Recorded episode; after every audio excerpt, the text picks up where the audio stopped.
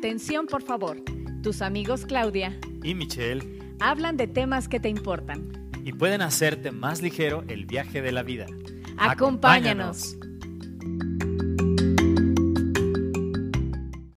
Hola amigos, qué gusto saludarlos nuevamente. Bienvenidos a nuestro tercer episodio.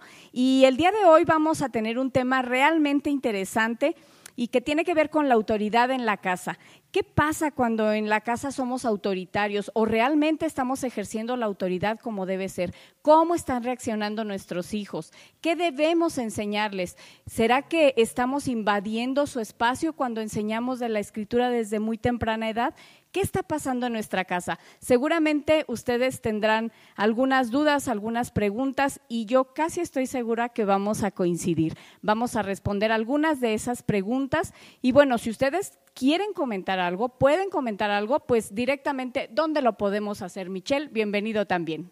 Hola, ¿qué tal Claudia? ¿Cómo están? ¿Cómo estás? Un saludo a todos los que nos están escuchando del otro lado de la bocina, a todos los que están trabajando, laborando en casa, descansando, a punto de dormir, no lo sé, pero te mandamos un, un saludo, un abrazo muy, muy fuerte. Gracias por estar con nosotros en este tercer episodio. Ya lo decías, Claudia. ¿Dónde pueden mandar sus, ah, sus comentarios, sus dudas, sus preguntas? Nuestros amigos que nos están escuchando. Bueno, tenemos redes de la iglesia, la iglesia Esmirna, que es a la iglesia a la que pertenecemos. Somos dos maestros de escuela dominical. Así que si estás en Facebook, es Iglesia Esmirna Morelia, así nos vas a encontrar. Si estás en Instagram, también lo puedes encontrar como Esmirna Morelia o como SJI Esmirna, o sea, SJ Esmirna, que es la sociedad de jóvenes de la iglesia Esmirna, también nos puedes encontrar ahí. Así que el tema, Claudia, eh, sí es para los papás también, pero también es para los hijos. Así Así, es. que yo voy a hablar desde esa perspectiva porque no soy papá, pero soy maestro y me toca también algo sobre la autoridad de alguna manera eh, con los chicos. Pero también vamos a hablar del lado de los hijos, hasta dónde, eh, por qué deben obedecer los papás, al- perdón, los hijos a los papás, por qué deben honrar los hijos a los padres, cuáles son las, las bendiciones, las ventajas. Bueno, tenemos mucho para decir, no te despegues, estamos a punto, a punto, a punto de comenzar ya lo más interesante del día de hoy. Muy bien, vamos a nuestro primer segmento, datos duros.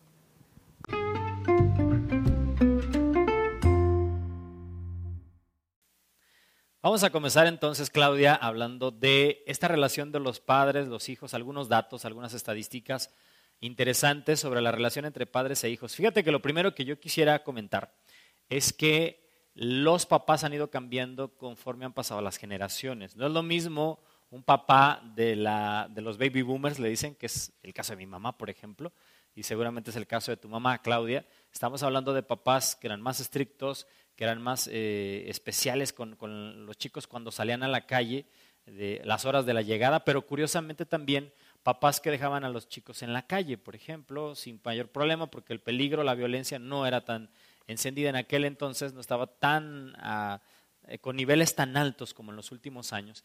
Y conforme han pasado las generaciones, estamos cambiando eh, modelos y roles, y los papás que son de la generación X, que es tu caso, Claudia, tú con tus hijos, y los más nuevos papás, que son papás millennials, que son papás de 30 años, están cambiando los roles. Por ejemplo, eh, me encuentro yo con algunas eh, estadísticas, por ejemplo, de los papás más nuevos, de los papás que son millennials. 8 de cada 10 papás de los millennials, de los de 30 años, 20 años, 25 y más años, eh, están haciendo que los niños tomen decisiones junto con ellos y piensan que ellos son sus mejores amigos y así los consideran, lo cual está cambiando completamente Ups. la relación entre los papás y los hijos. El 74%, por ejemplo, de esos mismos papás millennials los, los involucran en decisiones del hogar. El 75% de esos papás millennials también dicen, yo quiero perseguir mis pasiones personales, o sea, no son tan abnegadas como las mamás que son de los baby boomers, que ya son eh, de 50 más para arriba, 60 más para arriba, que fueron más sacrificadas, por así decirlo, Sí. para estar con sus hijos, para cuidar, para criar, para estar disciplinando a los hijos. Están cambiando, están cambiando los roles. Eh, tenemos, eh, por ejemplo, eh, hijos ahora que son hijos de, de las generaciones como la tuya, la generación X, que dicen que el 25% ha perdido el valor de la familia. Hay una pérdida del valor de la familia y el 24% de los, esto se lo hizo, se- esta encuesta es para los chicos, y el 24% de los hijos dijeron que hay una ausencia de comunicación todavía en casa, que se agudiza en realidad conforme más subes en las generaciones. Si las generaciones de papás son más grandes, se arma más larga la brecha y los papás millennials se supone que quieren platicar más con sus hijos. ¿no? Pero, por ejemplo, estos últimos papás, termino ya con esto, eh, es muy rápido. Por ejemplo, ellos están documentando la vida de sus niños en las redes sociales y esto tiene algunas consecuencias también, va a tenerlas entre los hijos y los papás. Y son papás que están yendo a las, al Internet y a las redes para saber cómo atender a sus hijos, cómo disciplinarlos, cómo entender la autoridad y ya no preguntándole justamente al abuelo o al pastor o al líder, están yendo a Internet para decidir este tipo de cosas. Entonces, bueno, son algunos números, hay muchos más números, pero son números que a mí me llamaron la atención, Claudia, que hablan sobre cómo se está comportando ahorita esta relación de los papás y los hijos. Pues qué interesante. Sumamente interesante, sumamente interesante. Así que vámonos entonces, sí, vámonos entonces a lo más, más, a, a la carnita de nuestro programa. Vamos a las preguntas que nos importan. Primera, ¿qué pasa en casa cuando hay autoritarismo en lugar de autoridad? Bueno, para empezar, primero tenemos que diferenciar qué es autoridad y qué es autoritarismo. Claro. Y entender primero, la autoridad se requiere en cualquier tipo de organización, porque de lo contrario, pues hay un caos, es una anarquía total. Pero vamos a diferenciar una de otra y vamos a ver cómo totalmente se oponen la una a la otra. ¿Por qué? Porque la autoridad, primero, es la potestad que se ejerce sobre una persona legalmente. Ok. ¿Sí? La otra, una autoridad no es un poder absoluto. Entonces, la autoridad la podemos entender, por ejemplo, cuando hablamos de las relaciones de maestro-alumno, padres e hijos, patrones y subordinados o trabajadores, por ejemplo. Ahora, el autoritarismo, por el contrario, los subordinados no tienen derecho a opinar. Hay una imposición normalmente, no un consenso, e implica abuso de poder y por lo tanto, pues exige sumisión. Eh, muchas veces esta sumisión viene acompañada eh, de malos tratos, por ejemplo, de, de que se inspire temor lejos de respeto. Entonces, los padres, ¿qué debemos ejercer? Naturalmente, autoridad. Claro. Y es que un líder realmente ejerce autoridad y un líder en la familia se debe ganar el respeto. Sí. Porque de otra manera los hijos se sienten atemorizados y obligados no quiere decir que el papá, y me, por eso dije, por eso me expresé de esa manera hace ratito cuando decías tú que eh, ahora las generaciones actuales buscan ser amigos de sus hijos, porque precisamente en esas relaciones de amistad se va diluyendo la autoridad. ¿Por qué? Porque entre amigos se pierde muchas veces el respeto. Entonces es necesario que el papá y la mamá tomen el rol que les corresponde como papá y mamá, no como amigos de sus hijos, porque de otra manera esa línea de la autoridad se va perdiendo. Ahora, regresamos al autoritarismo. Muchas veces nosotros como hijos o bien como padres hemos sido, eh, nosotros hemos ejercido el autoritarismo o hemos sido objeto de él, porque es una línea en realidad muy delgada tú puedes decir, mi papá o mi mamá siempre fueron autoridad para mí y no ejercieron autoritarismo, pero luego cuando de repente hacemos memoria, nos recordamos de algún episodio en el que dijiste, no, no, no, no, no, o sea, no es justo lo que me están haciendo. Claro. ¿Por qué? No, no me lo merezco. Entonces, sí se puede, puede que caigamos en ese autoritarismo. ¿Y qué es lo que sucede cuando estamos ejerciendo naturalmente, de manera natural, el autoritarismo? Los psicólogos, los que saben, dicen que se crean personas que son sumisas, que son dominados. Es decir, mira, los padres de repente creemos que siendo duros con nuestros hijos, que ejerciendo autoritarismo con ellos, se van a hacer gente fuerte. Y que cuando estén grandes ellos van a ser fuertes. Y sabes que por el contrario, cuando se ejerce autoritarismo, lo que pasa es que después hacemos personas débiles. Frágiles. Frágiles, así es, que no pueden tomar decisiones fácilmente y que tienen una codependencia con alguna otra persona. O puede suceder totalmente lo contrario. ¿Qué es lo que, qué es lo que antecede siempre a una lucha social? precisamente el Justo autoritarismo. sí, sí, sí. Entonces, ¿qué, po- ¿o qué podemos desencadenar? Entonces, la rebeldía de los hijos. Claro. Entonces, ahí hay, hay, hay que mediar y hay que saber siempre que nosotros tenemos la potestad que nos es dada incluso desde la escritura, Así es. porque nosotros tenemos que ser el ejemplo para nuestros hijos. Pero el ejemplo cómo? Por el prestigio espiritual que, que- que nos ganemos, por nuestra conducta, por nuestra calidad personal, por el ejemplo de vida que demos a nuestros hijos. De esa manera, tu hijo va a querer ser eh, un imitador tuyo. Como decía el apóstol Pablo, imítenme a mí. Claro. Así tus hijos van a decir en algún momento, yo quiero ser como mi papá, quiero ser como mi mamá. Y no vas a tener que utilizar el abuso del poder, porque de otra manera nuestros hijos están corriendo peligro en que su desarrollo emocional se fracture, que Sí, no claro. tenga un sano desarrollo emocional. Ya dijimos cuáles pueden ser eh, las polarizaciones a las que pueden llegar estos hijos. Y yo estoy segura que casi todo el mundo recordamos algún episodio en el que nuestros papás de repente fueron autoritarios con nosotros. Y mira, déjame decirte otra cosa. A veces, eh, cuando nosotros recordamos Efesios 4, donde dice que los padres no deberíamos causar la ira de nuestros hijos, siempre lo tomamos por ese lado, ¿eh?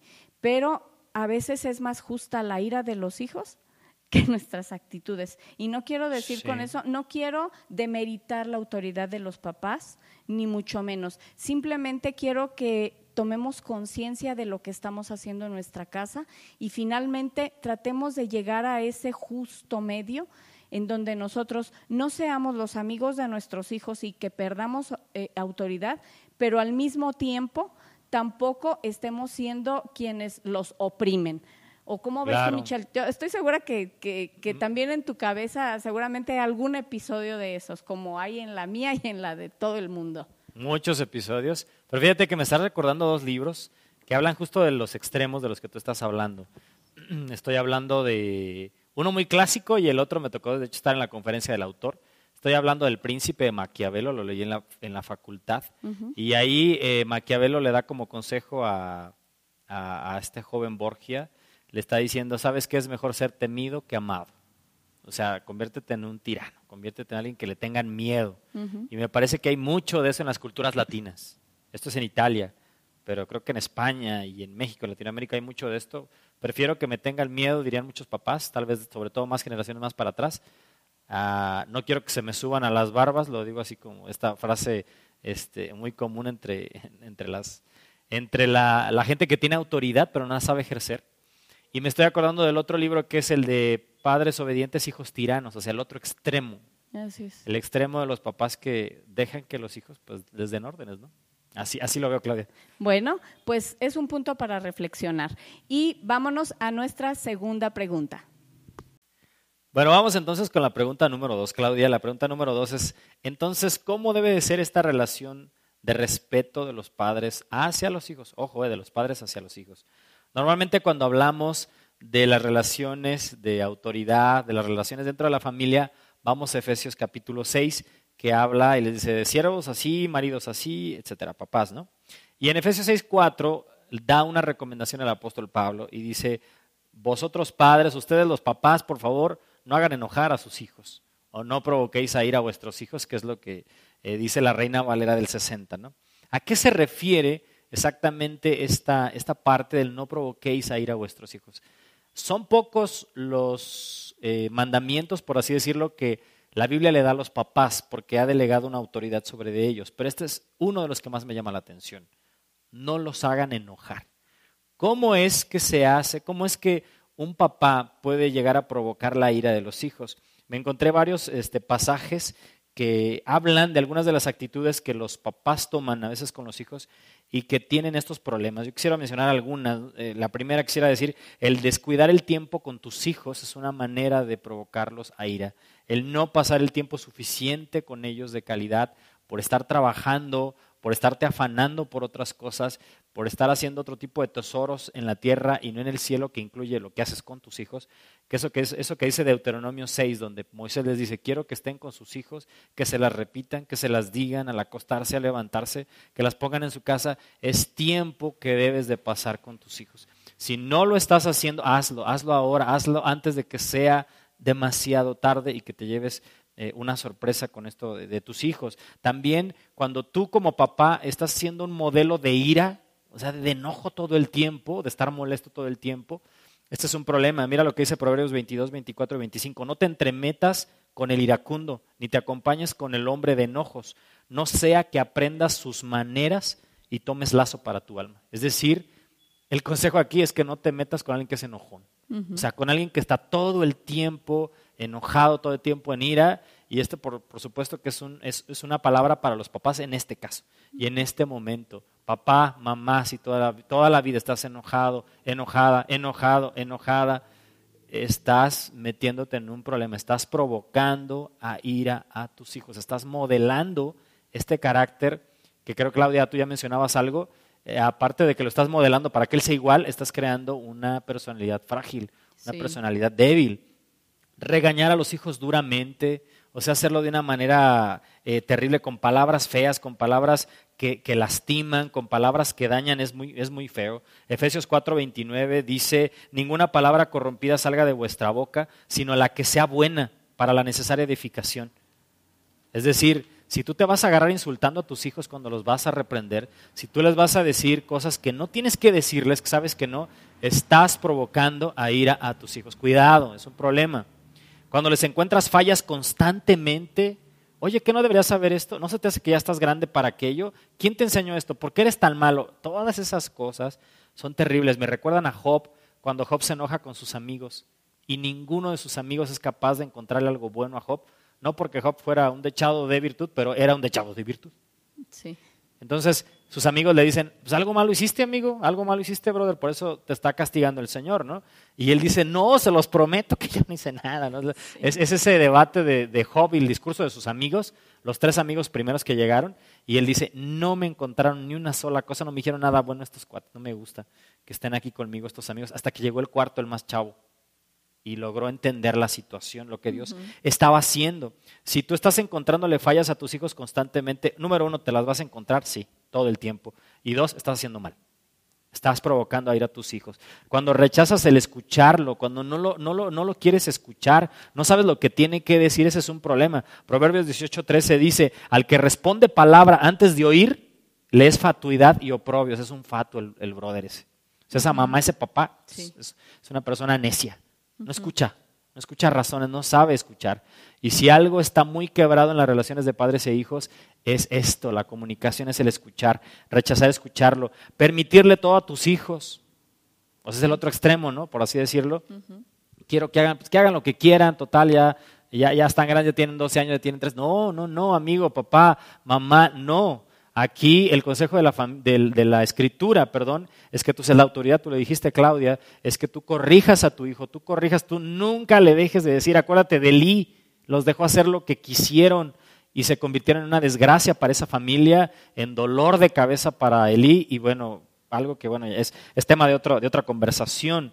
Eh, también, por ejemplo, demandarle demasiado a los hijos, o sea, cosas que no pueden dar. Sé consciente, son adolescentes, están chiquitos, tienen 15 años, no han desarrollado todavía el cerebro completamente. No les demandes cosas que no te pueden dar. Me gusta el pasaje de Pablo donde dice, cuando yo era niño pensaba como niño, actuaba como niño, pero ya soy hombre, pues ya maduro, ya actúo de manera diferente. Dando a entender que cuando estás creciendo, cuando eres un niño, cuando eres un adolescente, pues no piensas todavía maduramente, no actúas maduramente, no hagas eso. Eh, ponerle dobles estándares, o sea, no puedes poner un estándar uno solo, o sea, vas cambiando, eres un, doble, un hombre, una mujer de doble ánimo del que habla Pablo también, o sea, es inconstante en todos sus caminos, lo comparas con otros. O sea, lo estás comparando con otras personas. Eso es algo bien tremendo. Y quiero leer este pasaje de la Biblia, 2 Corintios 10, 12, donde dice, porque no nos atrevemos a contarnos ni a compararnos con algunos que se alaban a sí mismos. Habla, habla el apóstol Pablo. No compares a tus hijos. Tus hijos no son iguales ni entre ellos, ni con otros, los del otro hermano de la iglesia, ni con tu vecino, ni con el que aparece en la tele, ni con nadie. No los compares. En el momento que lo comparas, estás perdiendo a tu hijo. Lo estás provocando a ira. En ese momento estás pasando del lado oscuro de la paternidad. No lo hagas. No lo compares, aunque te mueras por hacerlo y digas, tiene tu misma edad, es así, va en la misma escuela, tiene tu mismo talento, también es como tú, canta o escribe lo que sea. No lo compares. Nunca cometas ese error Nunca rompas las promesas que les has hecho, ni para bien ni para mal, como de castigo. Si haces esto, no te voy a dejar salir. Y no es eso que, bueno, pues ya total, o sea, ya lo dejaste ir, ni tampoco eh, ese que hace promesas buenas, te voy a llevar acá, vamos a hacer esto, vamos a hacer lo otro, y nunca lo haces. Ese papá que llegue y el niño está esperando detrás de la puerta y nunca llegó, con el dulce que dijo que iba a llegar, con el chocolate que dijo que iba a llegar, nunca llegó ese papá. Eh, castigar a los hijos en público, el mismo Evangelio de Mateo dice, no lo hagas, tienes un problema con él, llévatelo en secreto. Logras convencerlo, has ganado un alma. No lo castigues en público jamás y no muestres favor y no muestres favoritismo, sobre todo entre tus propios hijos, no muestres un favoritismo entre ellos porque estás provocando a ira a tus hijos. Claudia, ¿te ha pasado? Sí, sí, claro. Mira, estás, estás hablando y yo, yo de repente pienso en todos los errores que más de alguna ocasión los padres cometemos. Sí. Y fíjate que hay otra cosa que también me parece muy triste de, de nosotros como padres y es que muchas veces dejamos la responsabilidad a los hijos siendo muy jóvenes. Sí, esas responsabilidades que tenemos nosotros que cargar como padres. Claro. Es decir, por ejemplo, el cuidado de otros hijos. Eh, e incluso la manutención de una familia se queda en las manos de un adolescente. Y eso es muy triste. Entonces, lejos de, bueno, no es lejos, sino además de causarles enojo, ir a los hijos, estamos, estamos además eh, coartando la libertad de la edad. Así es. Creo yo, y estamos interrumpiendo su desarrollo natural. Definitivamente, definitivamente. ¿Hasta dónde entonces se debe de llegar como papás? A la hora de interferir con los hijos? Bueno, eso nos va a llevar a la siguiente pregunta. Bien, otra pregunta. ¿Enseñar el temor de Dios puede llegar a ser una falta de respeto al individualismo? Mira, últimamente tenemos eh, muchas normas que rigen ahora la, o más bien que cuidan la libertad de las personas, los derechos humanos de las personas. Sí. Entonces, simplemente aquí en México, la constitución política nos dice, toda persona tiene derecho a la libertad de convicciones éticas, de conciencia y de religión. Entonces, no solamente tenemos esa norma que protege las libertades, sino tenemos otros tratados internacionales, donde, eh, por ejemplo, la Convención Americana sobre Derechos Humanos, el Pacto Internacional de los Deberes Civiles y Políticos, en donde se protege la integridad del menor, se protege la integridad del niño. Entonces, en esas nos hacen ver que los, que los hijos no son propiedad de los padres. Entonces, nos hacen ver a, estos niños, a estos pequeños, como personas, como individuos que tienen derechos y ellos también tienen la libertad de elegir en qué creer. Sí, sí, sí. Entonces, pero fíjate, es interesante que al mismo tiempo que le dan esta libertad, sobre todo estos tratados internacionales que yo te mencionaba hace un ratito, tienen por ahí una parte adicional que es importante porque dice o, porque le transfieren a los papás o a los tutores la potestad de enseñarles lo que ellos crean, la religión a la que ellos estén apegados. ¿Por qué? porque los niños son personas en desarrollo. Claro. Y hasta que ellos alcancen la madurez suficiente, podrán elegir qué es lo que quieren. Así es. Ahora, bíblicamente, ¿qué es lo que nosotros tenemos que hacer? Tenemos que recordar que Proverbios 22, 6 nos dice, instruye al niño en su camino y aun cuando fuere viejo, no se apartará de él. Sí, claro. Nosotros tenemos la responsabilidad como padres de enseñar a nuestros hijos las verdades bíblicas, de que ellos puedan aprender a respetar a sus padres, porque la Biblia sí nos lo enseña porque la Biblia incluso tiene promesa para aquel que respeta a los padres. Así es. porque además Mateo 18:10 dice, no tengas en poco a estos pequeños, porque sus ángeles ven diariamente el rostro del Señor. Así es. Entonces, da un lugar especial a los niños. Y ustedes pueden decir, bueno, yo no tengo ya hijos pequeños. Sin embargo, mientras tus hijos estén bajo tu techo y dependiendo de ti, ellos tienen que acatar las reglas que tú pongas en tu casa. Entonces, si es verdad que ellos llegan a una edad en la que ellos eh, van a, van a tomar su decisión de, de, si van a seguir a Cristo o no. Pero acuérdate que lo que hacemos diariamente en la casa va formando sus convicciones. Definitivamente. Entonces ahí es cuando se cumple la palabra del Señor. Aun cuando fuere viejo no se apartará de él. Y no sé si te acuerdas que dijimos en, una, en un episodio anterior que hay jóvenes que de repente por alguna temporada se alejan.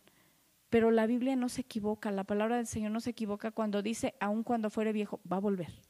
Sí, así va es. a volver, aun cuando se haya ido. Ahora, como padres también, y tú lo dijiste hace ratito, Deuteronomio capítulo 6 dice, estas cosas tú las vas a tener, estas palabras tú las vas a tener en tu corazón y las repetirás a tus hijos estando en la casa y en el camino y al acostarte y al levantarte. Sí. Es decir, todo el tiempo tenemos que estar hablando a nuestros hijos las verdades espirituales. Amén. Tenemos que instruir a nuestros hijos en el camino del Señor. Y bueno, pues esto nos lleva a nuestra última pregunta.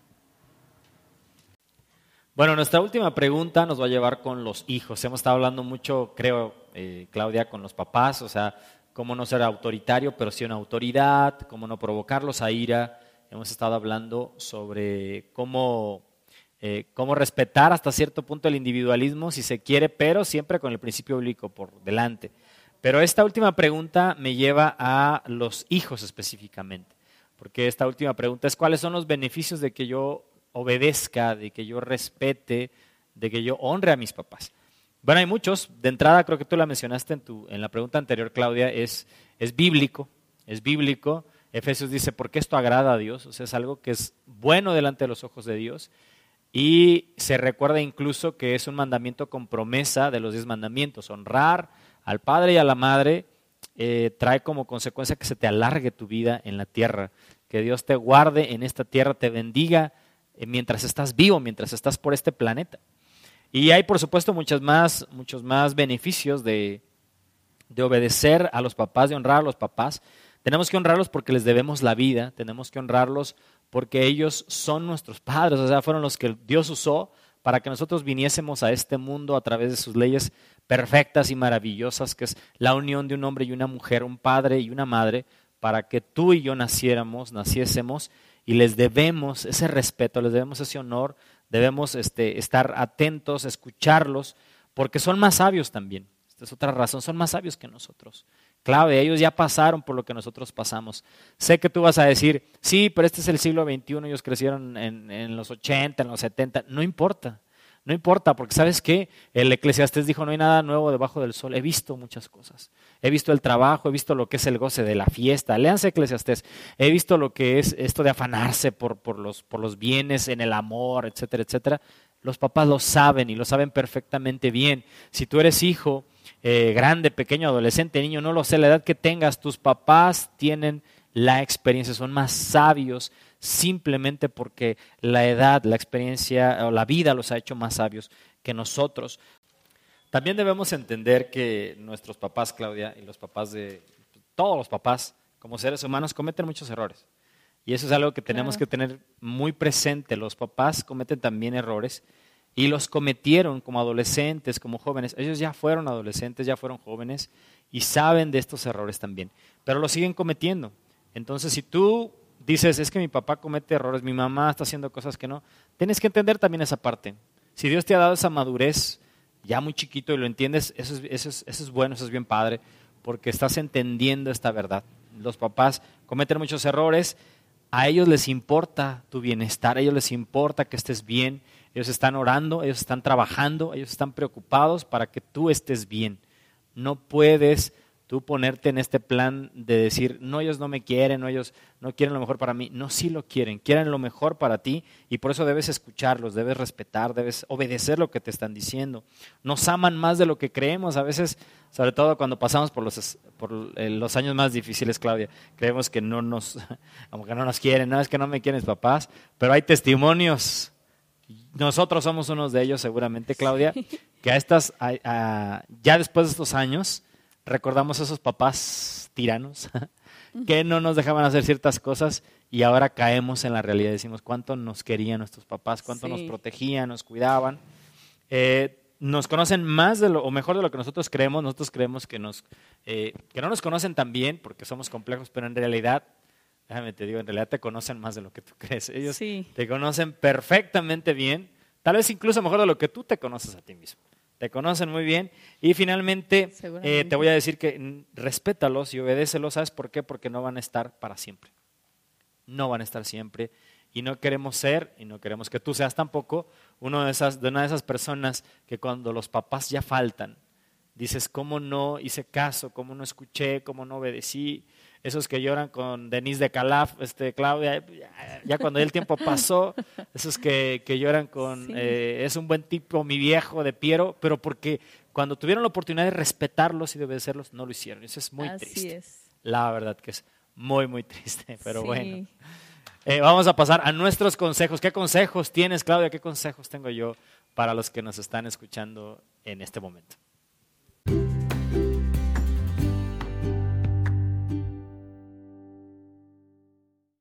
Para los padres, ejerce tu autoridad acorde a los principios bíblicos.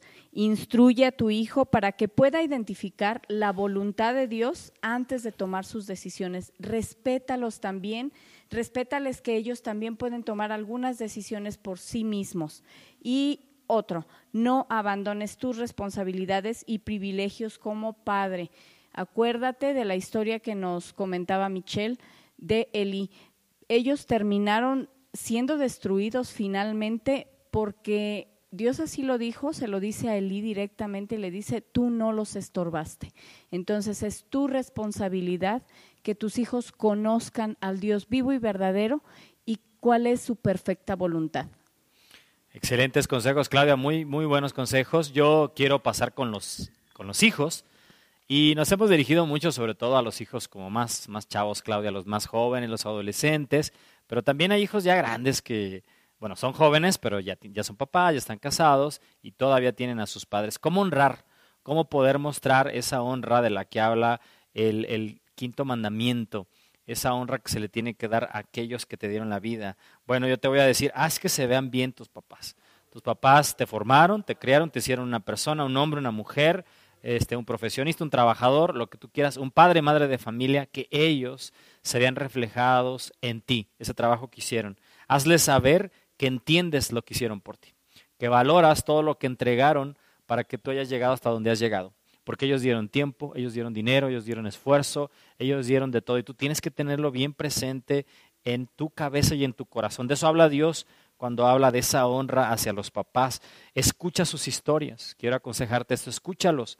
Oye lo que tienen que decir, escúchalas, no solo por el deleite de escucharlas nada más que, que, ya, es, ya es muy padre, sino también por el hecho de aprender a través de las historias que ellos tienen que contarte. Y otra cosa, cuéntales tus historias también. Esas cosas que a lo mejor no has contado, solo lo haces con tus amigos, hazlo con ellos, créeme, créeme, no hay mejores consejeros, no hay mejores oídos para ti como hijo que a los de tus papás. Ellos te van a poder decir lo que piensan, van a buscar lo mejor para ti, te van a dar el mejor consejo. Eh, emocionate por sus vidas, emocionate por sus logros. Si ellos eh, tienen planes todavía a los 50, a los 60, a los 70, es, es, es, es, de orgullo eso, la verdad. La verdad es un motivo de orgullo. Alégrate con tus papás por los planes que ellos tienen.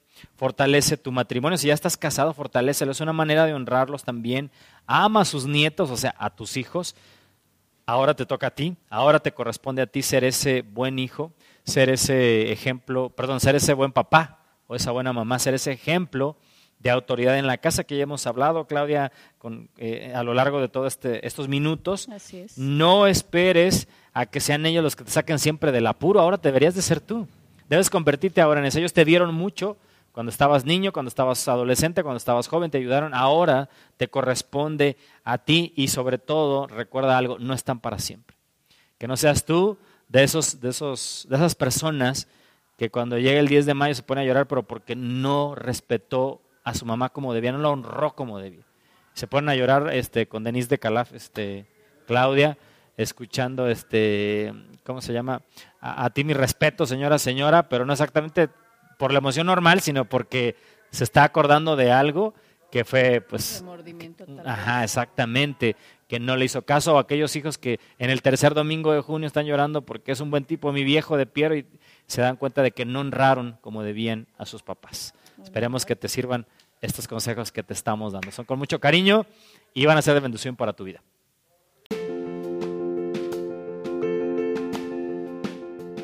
Amigos, hemos llegado al final del programa. Nos da un gusto enorme que nos hayan acompañado y les esperamos para el siguiente episodio. Yo espero que este sea de mucha utilidad y el siguiente va a estar sumamente emocionante. ¿Cómo se divierten los cristianos? Órale. ¿Será que las reuniones de verdad son tan aburridas como se cree? No, ¿Dónde no, no. dice qué se hace y qué no? A lo mejor has estado huyendo de las reuniones sociales entre cristianos porque piensas que te vas a enfadar.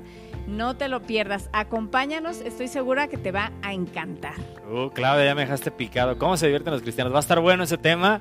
Les agradecemos a todos. Qué bueno que estuvieron por aquí escuchándonos. Es nuestro tercer apenas episodio, pero de verdad que tenemos muchos amigos y gente que nos está escuchando, nos estás dando, nos están dando Sí. retroalimentación, diciéndonos sus comentarios, felicitando también, aportando cosas. Gracias a todos Gracias, gracias. los que nos están ayudando.